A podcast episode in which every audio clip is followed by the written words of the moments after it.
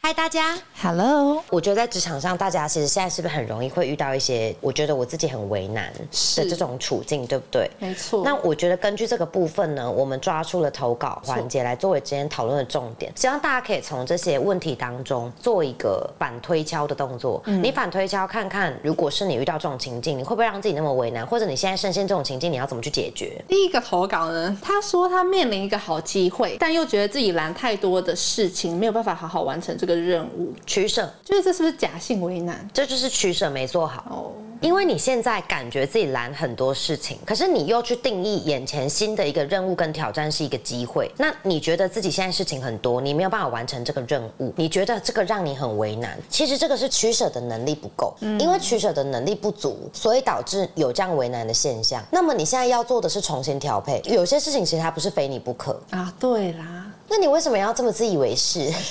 可能有点鸡婆特质，常遇到这样的情就你境。干嘛要觉得这件事情一定要你呢？对没有一定要啊，所以不要有那种感觉啊、我们理性的去看待，如果这个机会你不把握住，你不去完成这次的任务，你真的就不会变得更好的话，那么可能你眼下有很多事情是你现在不紧急也不重要的，嗯，那就别做了吧是，就不会为难了。对他现在的为难是他放不掉那些不重要又不紧急的事，对，所以他才感觉到为难。那你数清楚重、分类清楚之后就不为难了，是吧？是。还有一个学姐说，发现组员给厂商的作品是抄袭的，想要戳破，但厂商已经印了，无法收 回。两个层面，第一个是法律的层面。对，就你们有没有想过，如果说今天这个作品真的做出去了，出了问题，可能是商标的问题，可能是内容著作这部分的问题，那不管是哪一个领域的，其实这个都会影响到 maybe 我们公司的信誉。那公司都没了，你还有必要在里面工作吗？你会失业，北齐。对，这不需要为难。对，然后第二个层面叫做可能事情没有那么严重，对啊、就是这个东西，我指的没有那么严重是，它也许没有到真的法律这个层面的一个违法的动作，嗯，那你这么做着的时候，其实放任这件事情发生的话，基本上它变相也是在养成你的组员，他继续会觉得这就是解决问题的方法，嗯嗯，那这样久了之后，其实也会变成是一个你当下的为难是啊，都硬了，对可是你你没有格局，没有远见，你的为难是因为嗯你看的不够清楚，不够远，哦不够明白。你只要是根据这两个层面去看，你就会发现没什么好为难的。我要考虑到公司的生存，不是我说哦我是老板还是干嘛，不用。我们只要是组员，只要你是这个公司的一份子，这间公司出事了，你也难辞其咎。没错啊，，所以既然是这样子，你其实有点格局哈，你就知道这个不需要为难，嗯，该怎样就怎样，往上去回报，至少公司高层要知道这件事，嗯，那不然后面真的出了什么事，你们这间公司是没有任何招架之力的、哦，对应变措施或者危机处理是真的会因为一个个人的行为而影响到非常非常多的层面，嗯，所以我觉得这个重新定义一下，这个为难的话要很小心，是，然后还有一个是遇到情绪化的同事，但事情都必须经过他的手而做。我觉得是因为你不小心吸收了对方情绪化，因为我觉得他问这个问题本身有一点情绪，哦，你说他定义他情绪化这件事情，他对很情绪嘛？嗯，我觉得应该还行啦。单看这一句话的话，是不会觉得说他有什么情绪，但是我觉得他是对于流程上，我觉得没有很清楚，这个是沟通的问题导致的为难。沟通我跟你们说，这世界上所有的关系，只要对方是因为情绪化而引起的一切问题，是你没有办法解决，都说明你的沟通能力太弱了。一旦控制不住，你就会觉得为难。对场面失控，你就觉得为难。所以只要能够搞定关于面对这种情绪化类型的问题，它是最简单的沟通问题。啊，是哦，因为这种人他要的东西其实很简单，就情绪价值。情绪价值对。哦就是只是情绪价值而已，你情绪价值的人都搞不定，你基本上太有深度的人你也拿不下来，所以你现在这个人你没办法共事，你后面那个才是真的为难。是他如果真的没有情绪的，你跟他工作你也一样会倒。哦，没有情绪反而比较难哦。而且你搞不好猜不透他在对想什么，或者是你搞不好跟他沟通，你一直被他拿捏，对嗯你更痛苦而已。所以如果对方是那种很容易像那种炸毛的一只鸡，对然后你又 hold 不住他的话，那你要小心，这个不是为难的问题，是你的沟通能力不足引起的一种现象。哦，所以这个我觉得要调整一下自己沟通的方式，有办法拿捏这样的人，嗯你自然就不为难了，因为这是最基础的、最低阶的一个问题。真的，嗯，好，那在忙活了很长一段日子，好不容易排出了时间，答应要陪家人，却临时被告知要开工作的会议，这样很为难吗？开会是用什么性质？如果是线上，这有什么好为难的？是那就进去进去一个独立的空间，十五分钟、三十分钟、一个小时的事。嗯，那、你还是可以出来陪家人。哦，对啊，对只是有些人可能在乎就是时间的空间性，我就希望这个过程里面最好全部都是放假我自己的时间，这样，所以他可能会让他感觉到为难的是，我就想放假，我一整天就不想要工作，嗯，对。那如果是这样的话，有没有一种可能，其实你休假之前先去主动排查这些状况？嗯，哎，最近有没有可能会有什么会议，还是说我们有什么正在推进当中的项目？是提前去把一些注意事项或者是什么东西做好，你可以安心的离开，你就关机，你懂吗？如果你是注重这种空间性的，像我就觉得还好。对就是我不管在何时何地，只要有网络，我都一定会这件事情。我如果发现有什么状况，我想要临时来个会议，不管是厂商要求的还是我自己要求的，我不会觉得这个东西会影响到我的私人空间。嗯，我在这个点上，每个人要求跟向往的品质可能不太一样。对，那如果你会因为这样感到为难的，你前置作业就做好，提前能排查的先去做好。那真的没有去做到的排查，当下又遇到了的时候，嗯你你可以把它推掉啊，对不对？如果这件事情它没有那么急，哦那我们就哎、我休假回来之后，我们几点来处理这件事？是可是有些人会当下说不出口这种话，嗯对他就觉得很为难对。对对对对，他觉得对方真的是需要我啊，不然他怎么会跟我说，在我放假的时候这样跟我讲？你判断一下吧，你的判断力要出来对哦，你判断力拿出来看看，真的有那么紧急哦？哦，那如果没有，你就把它推到你觉得可以的空间时间里啊。嗯那如果真的有紧急的，没有人可以接手吗？像我前阵子去做牙齿贴片嘛，对然后因为我吃那个肌肉松弛剂，我就很怕我自己会昏迷，因为我太久没吃那个东西了，哦所以我其实都会提前先把一些事情做好，不管用不用得到，这也是提前你为了突发状况去做的准备。对我觉得这个也是大家应该要有的观念，不然的话你动不动就很为难哎、嗯，对不 对？这个这个也为难。嗯那我就反问嘛，你今天如果真的想要财富自由的人，这个就是你要付出的时间自由啊，嗯，对不对？哦对啊这个就是这样啊。那你除非你今天要的是三万八的一个月月薪这样子，那你就不会有所谓的我还要配合突发状况，是，对，那你就很自由。像我都很心甘情愿啊， 是哦，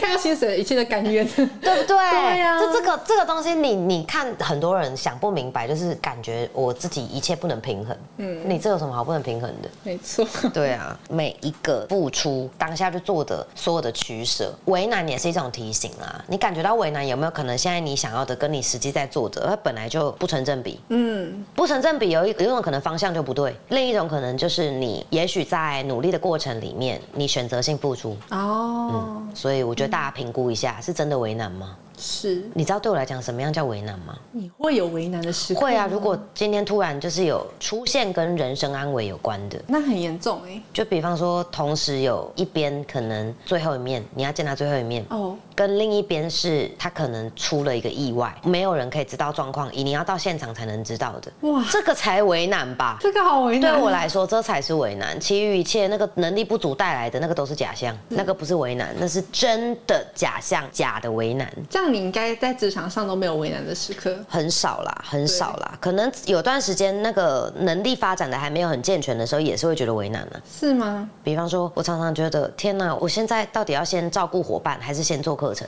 有哦，有有有，曾经有一段时间，第一年很长这样。对，我到底要先跟伙伴完成这个会议，还是我要先做课程？啊要、不然明天要上课哎、啊，嗯，啊，后来我都还是会选择比较有急迫性的，对，这边就是先照顾伙因为伴你，照顾伙伴之后，你要牺牲掉你的睡眠时间，对来做课程，对，然后后面就哦那真的很为难后面就是很烦，后面真的是你知道就变成是你做课件的速度一定要越来越快，因为这就是取舍。嗯，每件事情跟事情之间它都有一个连接，你做不好这个连接，你 get 不到这个部分时间的密度的话，基本上你真的很容易会因为自己无能的表现而让自己为难。为难都是因为自己能力不足，对啊，不然你哪那么容易为难？为难是你知道，为难它其实会有这样的情境，就表示你的能力空间不够。对，假设你的能力越强的人，你施展的空间平数越大。可能你现在是一个小套房的空间，然后你慢慢拓展到可能是一间工厂，嗯对然后到一个国家森林公园是，然后到一个半个海洋。对，就是它是有一个这样子，你的能力越强，你的所谓伸展的空间会越大。嗯那为难是什么？你被逼到角落。嗯，就是正常的状况下，如果非人命关天的状况下，你被逼到角落的时候，就表示你本来所有的这个能力空间本来就太狭隘了，所以你很容易为难啊。对，那你只要能力越来越能够去锻炼你的时间管理，也是你的能力，你的思维认知，这都是我们的能力。那你的能力越强，你会发现你可以伸展的空间越大的时候，你根本不会为难，你没机会。是呃，有能够让你你为难的，就可能就是刚刚提到的生性命命安危，对啊，跟对性命有关的。不然其他我真的觉得大家真的建议是不要有那么那么容易幻想。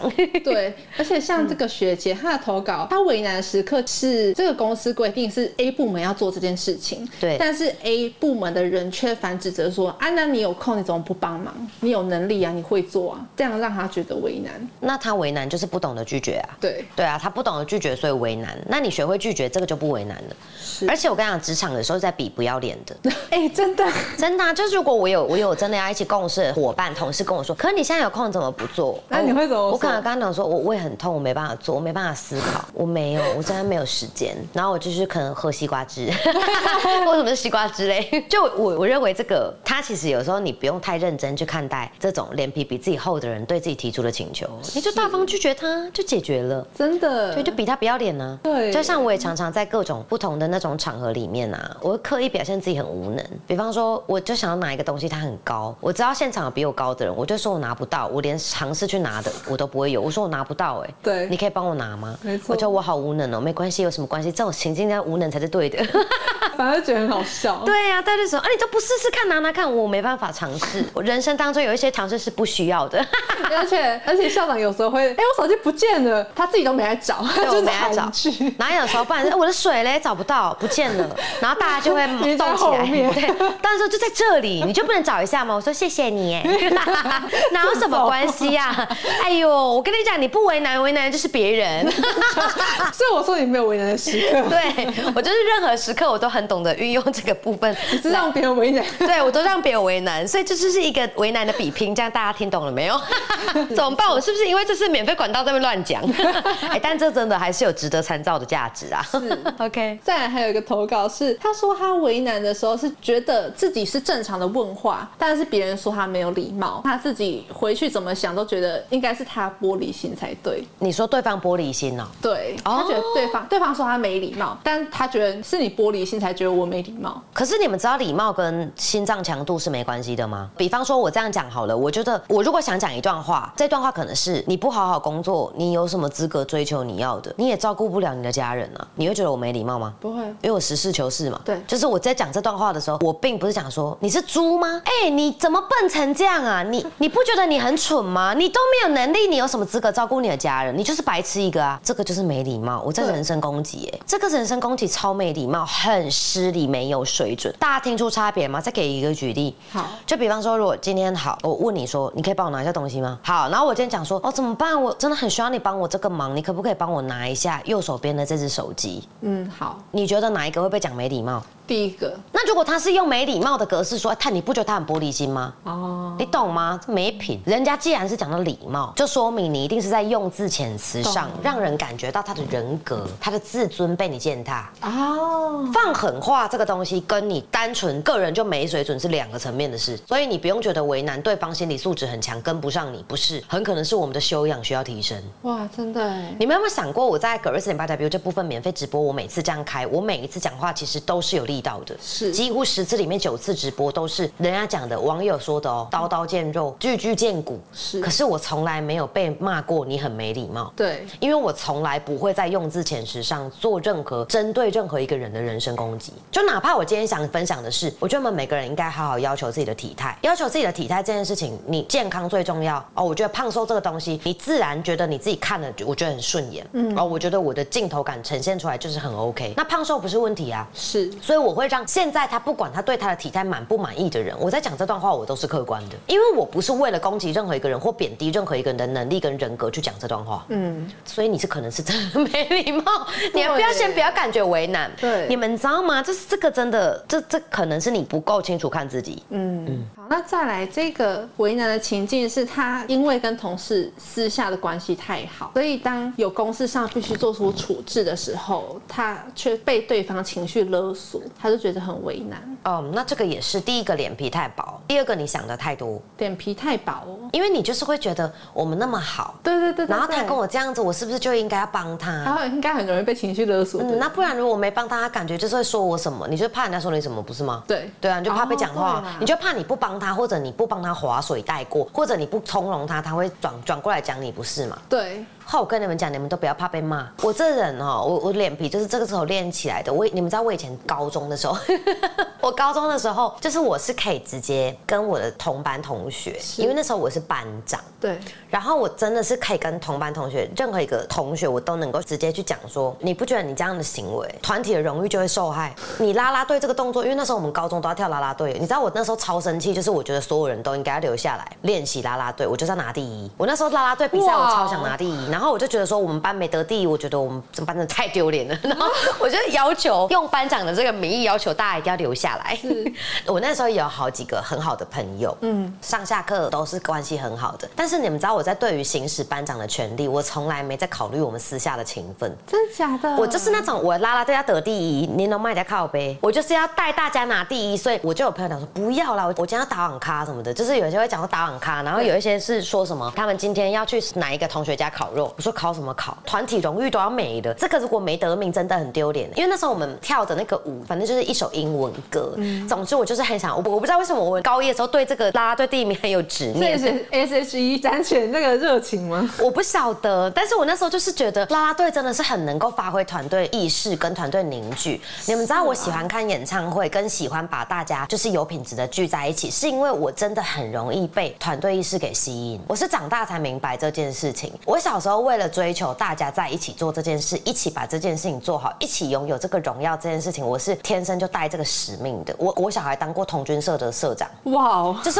因为童军社有一个仪式，大家必须在地下室里面点一个蜡烛，做一个宣誓的动作，你们知道吗？ 不知道哎，你们知不知道？对我是一个很追求荣誉感你的人。为了点那个蜡蜡烛，烛，那个我要宣当誓社的长环节，对，，那个时候就是一定要当那个童军社里面的那 个。。啊，不简单哎呦，我我觉得我小时候真的都不知道为什么我要追求这些东西。我长大回过头来复盘过后才知道，我是一个很重视团队荣誉的人。是，所以那个时候我会把这个东西摆优先，然后我就会放下所有一切私交。对我来讲，没有什么比我们现在可以理解的使命感、荣誉感还重要。对，对，所以我那时候就是他们那时候骂我骂很难听啊，他们就是说我很奇葩、然后骂的很难听，就用台语骂。然后还有同学因为这样跟我吵架，我从国小、国中、高中一路都有遇到这种事，但是我还是我行我素，我还是觉得，可是我也没有 错，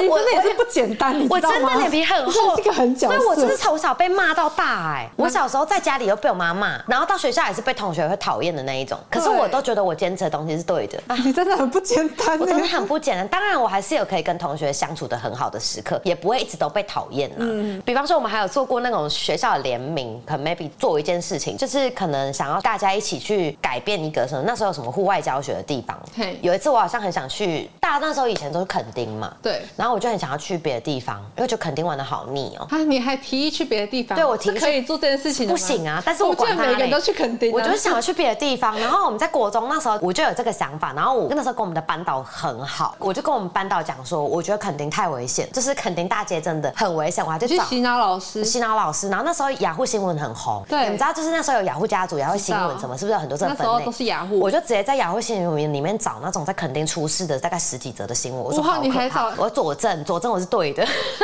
然后后来我就跟我们班导师讲说，我真的觉得这个很可怕。然后我们班导师那一届是学校的，不知道是什么东西，反正就是他可以参与那个大家户外教学的地点的。后来我们是那阵子唯一一届去别的地方的，但后来还是要改回来去垦丁了。好像有一部分是因为学校配合的那个旅行社还是什么之类商的，家啦嗯之类的了。我长大之后才理解的。就我觉得这个好像也是一种，你要不要不要放那么多个人的情愫在里面？因为有时候我觉得我们明确每一件事情的这个重点，你最想要的结果是什么，就挑这个就好了。其他一切都是你可以得罪的人，都是你可以放弃的对象。 我一直都是这样。嗯嗯。就比方说，如果糖糖哈，他做错事，或是他毁坏了这个所谓的荣誉，还有团队的风气跟这个学习圈的品质，我也会请他离开啊。你可以不要做这样的举例 吗哦不？适啊合吗？我都不会觉得为难。我跟你们说真的， 对我来讲哈，很多东西什么顺位，第一顺位是小蜜啊，我都搞得很清楚。所以糖糖你要小心。